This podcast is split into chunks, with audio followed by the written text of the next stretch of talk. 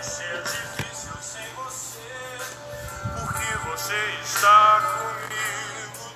Retornando aqui para o nosso segundo podcast da aula de hoje, correção na página 213 do livro didático de português, desvendando o texto, o professor Luciano Costa falando.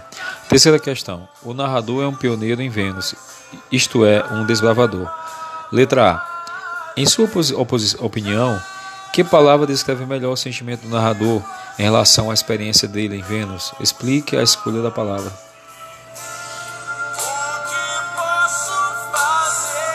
A resposta da terceira letra A em relação apresenta sentimentos como solidão, enfado, aborrecimento, incômodo provocado pelo confinamento, já que nessa parte do, do conto o narrador reclama da existência controlada e artificial.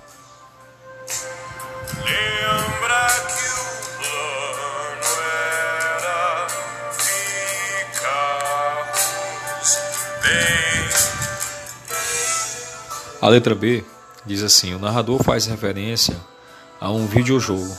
O que torna esse jogo deprimente? A resposta da terceira letra B. O fato de espelhar a existência do narrador, que, como personagem do videogame, não pode escapar de sua situação presente, sempre, sempre entrando em um labirinto diferente. Tá?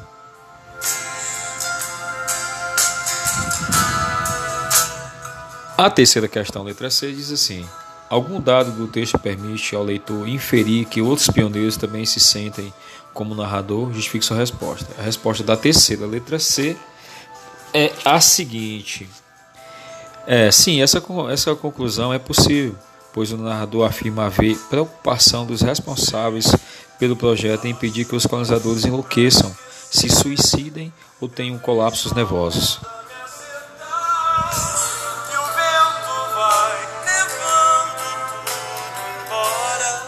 A quarta questão fala assim: o conto cria uma ambientação futura. Letra A. Observe os materiais que estão ao seu redor. Qual deles predomina no ambiente doméstico do narrador? Bem, a resposta dessa pergunta da quarta letra A é o plástico, né? Letra B. Como é a paisagem da área em que, ele vive? Bem, há, há habitáculos, né, chamados habitáculos de plástico branco, fixados na lama negra e encharcada, sob um céu sempre escuro. E a quarta letra C, em sua opinião, a descrição dos ambientes interno e externo reforça, as sensações íntimas do narrador, porque, bem, é, assim, né? É, o ambiente é inóspito e artificial e a chuva constante são as causas do tédio do narrador. As chuvas constantes são as causas do tédio do narrador, né? Vamos daqui a pouco retorno para a quinta e sexta alternativas, questões para correção.